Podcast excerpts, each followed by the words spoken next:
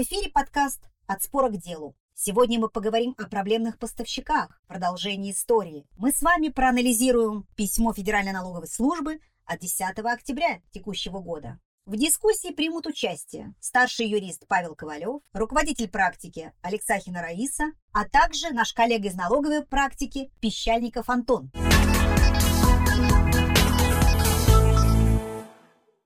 Данная тема никогда не сходила с радаров наших а, уважаемых налоговых органов и не будет сходить, особенно с учетом текущей практики, когда, вы знаете, э, все наши силы направлены, если не на поддержание бизнес-процессов, на выживание в некоторых отраслях абсолютно точно. Поэтому мы ускоряем в том числе и взаимодействие с нашими контрагентами. Мы где-то соглашаемся на более непростые ситуации, связанные с вопросами логистики, транспортировки, с поиском а, различных форм расчетов и так далее и тому подобное. И все это складывается в копилку возможных потенциальных вопросов, которые могут возникать у контролирующих органов, когда они анализируют наши вот эти цепочки взаимодействия с контрагентом. Сюда можно добавить и вопросы, связанные с параллельным импортом, то есть и так далее и тому подобное. Список можно, наверное, продолжать и продолжать. Угу. И, безусловно, надо сказать, что контролирующие органы, мы взаимодействуем с ними на разных стадиях, это прекрасно тоже понимают, и нам в этом плане помогают с какой точки зрения? Ну, во-первых, с точки зрения ведения системы, в том числе АСК по, по налогу на добавленную стоимость, где в оперативном порядке отслеживаются и стараются доносить до нас информацию информацию о разрывах, которые, если присутствуют или наблюдаются, где мы в режиме онлайн с ними взаимодействуем. Но и, безусловно, это информационные базы и по Меркурию, и по другим, по Платону, по другим базам, которые нам тоже помогают, опять же, с точки зрения оперативного выявления. Наша тема, она скорее, наверное, не в этой, да, Паш, плоскости. Угу. А в плоскости, наверное, а, более такого, что называется, наверное, интеллектуального анализа взаимодействия с контрагентами, где признаки необоснованной налоговой выгоды а, с большей степени можно выявить, наверное, при анализе цепочек взаимодействия с контрагентами и не обязательно только непосредственно с нашим контрагентом. Это первый момент. И второй момент, нам интересна эта тема, была с точки зрения развития правоприменительной практики и насколько те подходы, которые были сформированы еще письмом мартовским от 10 марта 2021 года прошлого года, да, насколько эти подходы, которые были там отражены, они у нас нашли место в правоприменительной практике, в первую очередь судебной. И, наверное, насколько мы правильно понимали те выводы и пассажи, которые содержались в этом мартовском письме, насколько мы их правильно понимали с учетом текущих реалий.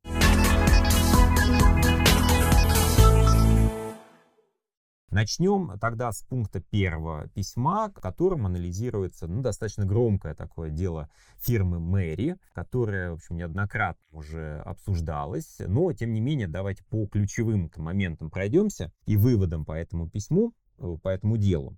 Значит, какая была э, ситуация, что у нас наш налогоплательщик, фирма Мэри, у нее до 2014 года была собственная служба доставки, э, персонал, автотранспортные э, средства, которые использовались для доставки. То есть это были расходы непосредственно самого налогоплательщика. Но после 2014 года были созданы отдельные юридические лица, водители были уволены, автотранспорт был весь тоже переведен, ликвидирован, продан, и расходы на приобретение транспортных услуг начали производиться через вот эти юридические лица. Как следует из судебных актов, мы видим, что, скорее всего, на вот этих спорных поставщиков не были переведены ни транспортные средства, ни физические лица. То есть они существовали как бы отдельно в виде, может быть, самозанятых, э, ИП и так далее. То есть юридические лица, технические компании, взаимоотношения с которыми были оспорены налоговым органом, они представляли собой ну, классические технические компании, у которых не было ни собственных средств, ни э, возможности исполнения взятых на себя обязательств. И налоговым органам также было установлено и подтверждено, что определенная часть расходов, которые несла фирма Мэри, возвращалась учредителям компании через э, векселя. То есть э, то, что они платили своим вот техническим компаниям, осуществлялся возврат денежных средств.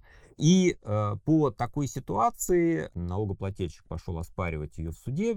Первые две инстанции отказали ему в полном объеме, но кассация сказала, что ведь расходы же были по существу, да, перевозки же осуществлялись, с этим налоговый орган не спорит. В такой ситуации возможно применение расчетного метода. А напомню, что у нас в соответствии со статьей 31 налогового кодекса э, у налогового органа есть право, но право мы здесь имеем в виду, в общем-то, и обязанность да, применять расчетный метод в ситуации, когда, например, э, не предоставлены документы по определенным операциям. И в этом случае налоговый орган должен сам рассчитать, а какие расходы понес налогоплательщик. И кассационная инстанция обратила на это внимание и пришла к выводу, что раз налоговый орган не воспользовался своим правом-обязанностью, значит, надо в части расходов по налогу на прибыль требования налогоплательщика удовлетворить. С этим подходом Верховный суд не согласился и э, пришел к выводу, что если доказано активное участие налогоплательщика, но вот тут тоже момент. Очень интересно, что не только активное участие, но они опять-таки через запятую указали, что или если налогоплательщик знал, должен был знать о такой техническом характере этих компаний, то э, никаких расчетных способов здесь не предусмотрено. Налогоплательщик обязан предоставлять подтверждение реальных расходов, которые э, несли вот эти вот посредники на закупку транспортных услуг. А в данном деле налогоплательщик даже не предоставил ну, такой расшифровки, какие денежные средства были утаены, так скажем, от налоговой инспекции, да, которые возвращались потом налогоплательщику, а какие были действительно направлены на совершение реальных операций. То есть, в принципе, Верховный суд, как следует из судебного акта, не настаивал прямо на том, что нужно вот каждую операцию подтвердить. Вот в такой-то день была такая-то перевозка, сколько она стоила, сколько получил конкретный водитель за эту перевозку. Ну, хотя бы какие-то общие цифры распределения, что было направлено на реальные операции, а что было утаяно от налогообложения, налогоплательщик не представил, а значит, расчетный метод здесь неприменим. Вот такой вывод из этого судебного акта делает служба.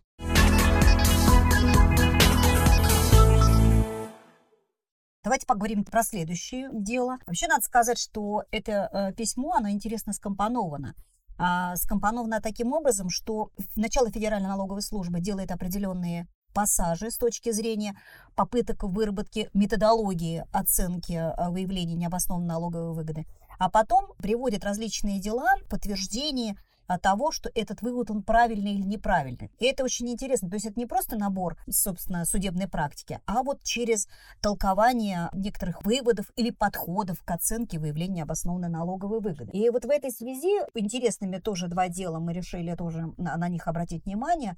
Они касаются непосредственно первого утверждения Федеральной налоговой службы. Формальный подход при оценке действительных налоговых обязательств в случаях, когда у налогового органа есть документы, или э, в любом случае и они представлены либо самим налогоплательщиком, либо получены в ходе контрольных мероприятий, этот формальный подход демонстрировать нельзя только на том основании, что компания в своей цепочке приобретения товарно-материальных ценностей использовала контрагентов, которые в полной мере могут быть отнесены к понятию так называемых технических компаний. И вот первое дело, оно как раз касается той ситуации, когда был приобретен товар, и в результате этого приобретения было выявлено, что компании, у которых а, непосредственно налогоплательщик приобретал этот товар, они являются техническими компаниями, компаниями-прослойками, и на этом формальном основании было отказано в учете в полном объеме всех расходов и вычетов, а, на связанных с приобретением этого товара. С таким подходом а, Верховный суд не согласился, и, во-первых, он в том числе указал на то, что еще раз подтвердил, формальный подход не должен быть демонстрироваться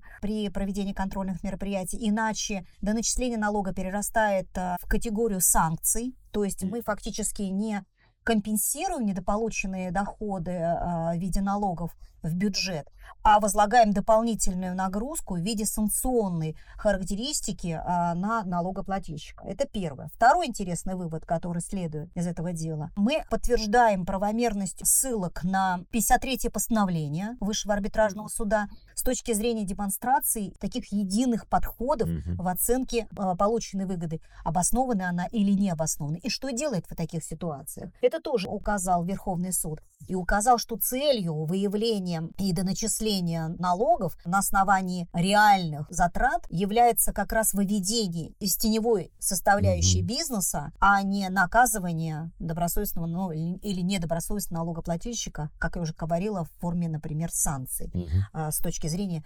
необоснованного исключения всего объема расходов. И а, вот, собственно, по этому делу суд он отметил, что необходимо это отмечать и формальный подход, и Федеральная налоговая служба, как один из выводов из этого дела, сказала, что налоговым органам недопустимо применять просто формальный подход по факту выявления взаимодействия с техническими компаниями. Вот по второму делу гораздо интереснее дальше выводы, которые сделал и суд, и их воспринял Федеральная налоговая служба и довела их до сведения нижестоящих судов.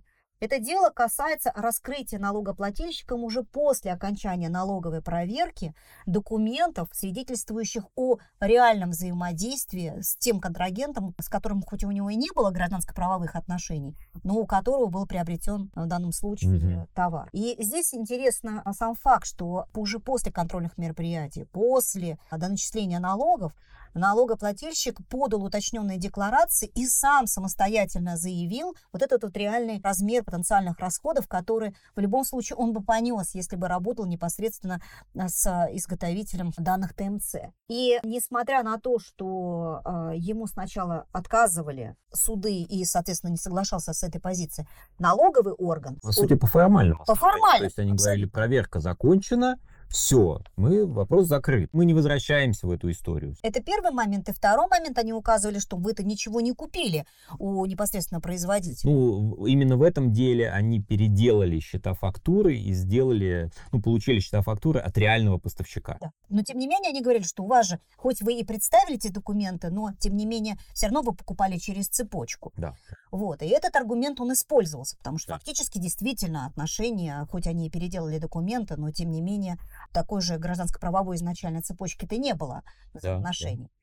И это тоже был один из аргументов. Так вот, суд не согласился. Он сказал, что так делать нельзя, потому что действительно реальность операции есть, реальные сведения и информация была подтверждена изготовителем непосредственно, и тем самым еще раз подчеркнул, что формальный подход в данном случае неприменим. Ну и здесь что интересно, с практической точки зрения, да, когда анализировали эти дела, мы отметили, что активность является залогом возможности определения реальных налоговых наших обязательств. И если мы выявляем, даже не оспаривая выводы налогового органа, выявляем, кто является изготовителем, и хотим на самом деле а, учесть эти расходы, то вот здесь очень важно правильно подать эту информацию. То есть надо не просто подать точную налоговую декларацию, но и правильно ее сопроводить, в том числе а, объяснив, что именно мы делаем, почему мы это делаем. И очень рекомендуем ссылками, в том числе и на те судебные кейсы, которые сейчас уже демонстрируются, чтобы даже на уровне камеральной проверки эти вопросы были сняты. В этом же письме Федеральная налоговая служба указала, это на тот случай, если вдруг наши налоговые органы будут говорить, мы не можем вносить изменения да, в наши уже принятые решения, в этом письме Федеральная налоговая служба напомнила, что существует пленум еще 2013 года Высшего арбитражного суда, который говорил, что если э, подана уточненная налоговая декларация, пускай даже по завершенным мероприятиям налогового контроля, налоговым проверкам выездным, том числе, и эти декларации идут к уменьшению налоговых обязательств, в данном случае к уменьшению размера недоимки, mm-hmm. которая уже была уплачена, например, налогоплательщикам, то налоговые органы не то, что обязаны принять и провести контрольные мероприятия, принять эти декларации и документы и провести контрольные мероприятия, но даже и имеют правовую возможность, как указал тогда пленум, внести изменения в ранее принятые решения по результатам а, выездных или там да, генеральных да, проверок. И или это очень... даже отменить. И, и, или даже их отменить, если в полном объеме мы подтвердили. То есть этот факт тоже надо будет учитывать, и, может быть, где-то даже уже в сопроводительных письмах заранее это писать. Да. Кстати, да. вот в рамках этого дела ведь налогоплательщик оспаривал решение по выездной налоговой проверке. Не отказ в принятии уточненной декларации или там подтверждении вычета в рамках уже камеральной проверки, а оспаривалось именно первоначальное решение по выездной налоговой проверке, и именно Верховный суд отменил, сказал, нет, вы должны, обязаны суды нижестоящие инстанции обязаны да, уточнить и установить все обстоятельства законности вынесения этого решения и вынести справедливое решение. Ну, кстати, это решение, оно, оно же было передано на новое рассмотрение, и до сих пор еще решения по этому делу нет. Дело рассматривается, посмотрим, к чему, собственно, придет, к какому выводу придет суд пойдет он все-таки по формальному пути-то или нет. Потому что все-таки предмет немного, ну, с процессуальной точки зрения, наверное, это было бы... Интересно. Да, это очень интересно. интересно. Там такой ну, подход вообще возможен. Ну, здесь понятно, почему направили, потому что новые документы, и надо их исследовать э, с точки зрения э, реальных... Да, да, этого никто не исследует. Этого не Формальному да. основанию отказа. Вот это дело еще, там есть второй, на самом деле, эпизод. Буквально вот одну минутку, вот если... Я вот никогда такого не видел, когда налогоплательщик сам пытался доказать в суде о фиктивности своих операций, не налоговый орган, а сам же налогоплательщик. И было это связано с тем, что налоговый орган оспорил определенные расходы по компенсации убыткам своему там субподрядчику, но когда налогоплательщик понял, что действительно это дело проигрывает, он заявил, что подождите, э, а вообще-то все эти операции и доходные, потому что у него был доходный контракт, и субподрядчик он привлекал для исполнения этого доходного контракта, он сказал, а на самом деле этот доходный контракт это все фикция. Я его подписал э, только для того, чтобы поучаствовать в тендере, мне нужен был какой-то опыт заявить, и я его таким образом заявил. И раз уж вы оспариваете мне расходную часть, то вы должны вообще доходы-то тоже снять с меня, да, потому что никаких доходов-то я не получал. И исходя из материалов дела, видно, что действительно это так оно и было, потому что там даже уголовное дело было возбуждено по этому факту и оспаривалось, тендеры исключили. Но суд э, сказал, что нет, это не имеет значения для цели налогообложения, э, потому что вы на первоначальном этапе все равно заявляли, что эти операции реальны, и, и налоговый орган правомерно из этого исходил. А то, что вы в суде уже заявили о фиктивности, это отношение не имеет. Вот э, очень интересный эпизод. Но это как раз еще раз подтверждает, что нельзя, друзья мои, при выстраивании стратегии защиты, ну, скажем так, идти непоследовательно а это в любом случае может нам, ну, скажем так, поломать и даже те первоначальные какие-то да, позиции, да. Как, на основании которых мы обжаловали.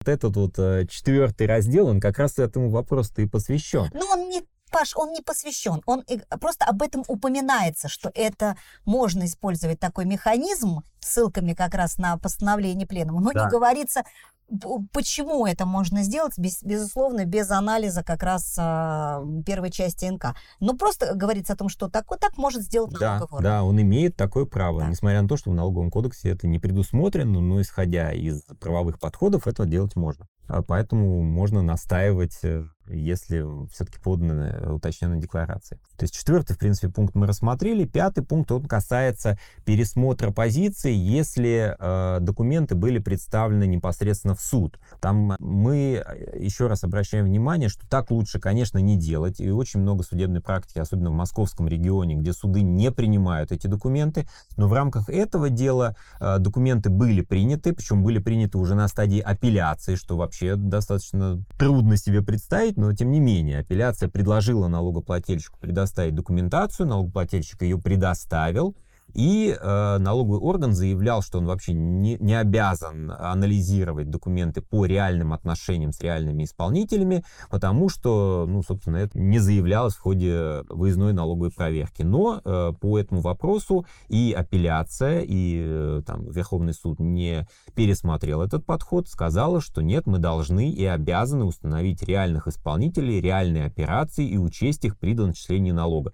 Поэтому все документы были проанализированы, им дана была оценка и э, вывод э, службы, что формальный подход недопустим. Если даже в суде налогоплательщик предоставляет документацию и раскрывает реальных исполнителей, вы обязаны дать оценку этому обстоятельству и формально к этому вопросу не подходить.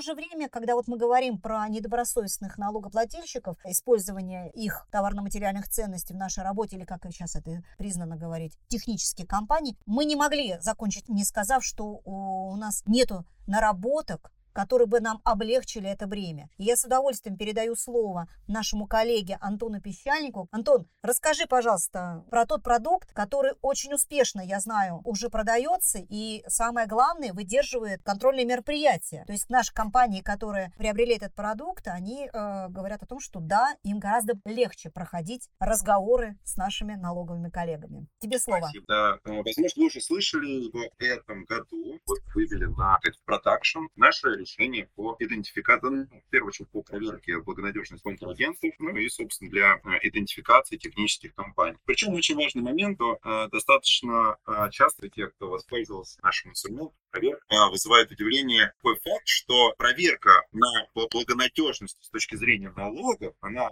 оказывается, принципиально отличается от проверки для коммерческих целей, коммерческой проверки. То есть многие э, компании достаточно комфортно живут в парадигме, что при принятии контрагента у нас э, контрагент проходит проверку безопасности, ну, через службу безопасности. Это было там сделано три года назад, это было сделано детально глубоко, поэтому все прекрасно. Но если проверить а, этих самых контрагентов по критериям, которые были и в марковском письме, и про, про что говорили сегодня на нашем вебинаре, то некоторые из них соответствуют как раз критериям технических компаний. И смысл здесь в том, что, и даже это объясняется тем, что можно быть супер добросовестным с точки зрения исполнения обязательств перед бизнес-партнерами, но при этом не все все-таки компании э, супер ответственны при взаимодействии с бюджетом. Вот, э, собственно, первая цель задача, да, которую мы делаем. А, можем сделать достаточно быстрый э, скоринг контрагентов, используя те механизмы, те критерии, про которые говорят налоговые органы, которые мы, помимо того, которые опубликованы в письмах, это то, что как раз а, коллеги, которые сегодня вещали, а, то, что они знакомы при общении с, непосредственно с налоговой службой, ну и, собственно, то, что мы видим из судебных дел, то, что можно найти, мы это все собрали в одном едином а, инструменте по проверке контрагентов. Как он работает? Мы получаем список контрагентов, опционально можно получить обороты, можно получить ТС, э, входящие да, сумму, и делаем скоринг. Для того, чтобы сделать скоринг, уходит примерно там, ну, день может быть, а второй день уходит для того, чтобы уже подготовить отчет с детальным описанием. Но по итогу заказчик получает в отношении каждого контрагента информацию, с какой вероятностью эта компания может быть признана технической и какие действия нужно предпринять для того, чтобы снизить риски признания в качестве технической или же проявить должную осмотрительность. Прям конкретно спросите, почему низкая налоговая нагрузка. Или убедитесь, что компания зарегистрирована по адресу массовой регистрации, что это торговый центр. Посмотрите, у компании мало людей, а в этой отрасли, в которой работает контрагент, много людей должно. Ну, такие базовые вещи, но это все можно сделать автоматически. То есть э, и проверка 100 компаний, тысячи компаний у нас занимает э, достаточно немного времени. Что здесь еще нужно сказать, что, разумеется, проверка, она все-таки нас... И сейчас мы э, говорили про работу в ситуации, когда уже случилось, э, налоговая пришла и предъявила претензии. Контроль для целей налога, наверное, правильный. Ну, не, не только в части э, благонадежности контрагентов, но и вообще в любой, в любой области налогового законодательства лучше вести предиктивный контроль риска, ну соответственно, это относится и к проверке контрагента. То есть, если, допустим, провести проверку сейчас в отношении прошлых периодов и окажется, что какой-то контрагент банкроч признан недобросовестным поставщиком, то что с этим можно сделать, если уже контракты с ним были подписаны, если уже произошел контест? Ну, постараться только, э, как сейчас коллеги резюмировали, собрать аргументы в пользу того, что компания лишь проявила, не проявила должное осмотрительность. Так, а, ну и, собственно, решение у нас работает, а точнее, мы предлагаем решение в двух направлениях. Первое, которое самое популярное, то, с чем мы как раз работали а, все лето и работаем осенью, это, по сути, как оказание услуг. То есть это обычные консультационные услуги. Мы получаем список контрагентов, используем нашу программу обеспечения, обогащаем эти данные, готовим рекомендации по каждому феномену, выдаем общий скоринг, расписываем методологию, как мы, как мы к этому пришли, и возвращаем назад. После чего опционально можем еще сами дополнительно собрать документы от а, вашего имени, да, ну и, собственно, подготовить а, комплект а, документов, который можно будет предоставить в ответ на запрос налоговых органов. И вторая часть – это систему можно установить в периметре, но, соответственно, для установки в периметре это уже там, постановка технического задания, доработка кода, интеграция с внутренними системами. Но если, опять же, у вас а, стоит такой вопрос в повестке дня, это действительно можно сделать э, сразу проект достаточно долгосрочный, от полгода и более. По поводу, как можно посмотреть на нашу систему, как можно сделать демо, тестовые проверки, все, что нужно, это просто писать мне, либо же вашим корпоративным менеджерам из корпоративного налогообложения технологии доверия, мы к вам вернемся с предложением по слотам для демонстрации созвона. Плюс, если нужно, мы также готовы разослать дополнительные промо-материалы и по тому, как работает система, и по тому, какие результаты она выдает. Антон, огромное спасибо. Я думаю, что тема у нас точно абсолютно не закончилась, и она и будет иметь а, продолжение. Вопрос определения действительных налоговых обязательств – это не так а, радужно, как нам может показаться, и уж учитывая сегодняшнюю ситуацию, она будет только развиваться. И вообще надо сказать, что доначисления по этим аспектам достаточно чувствительные, в том числе особенно сегодня, когда каждая копейка, что называется, на счету. Но Посмотрим.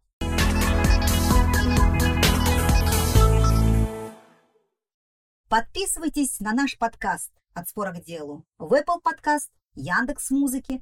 Ставьте оценки, комментарии, задавайте нам вопросы. А самое главное, слушайте наши предыдущие выпуски. До новых встреч!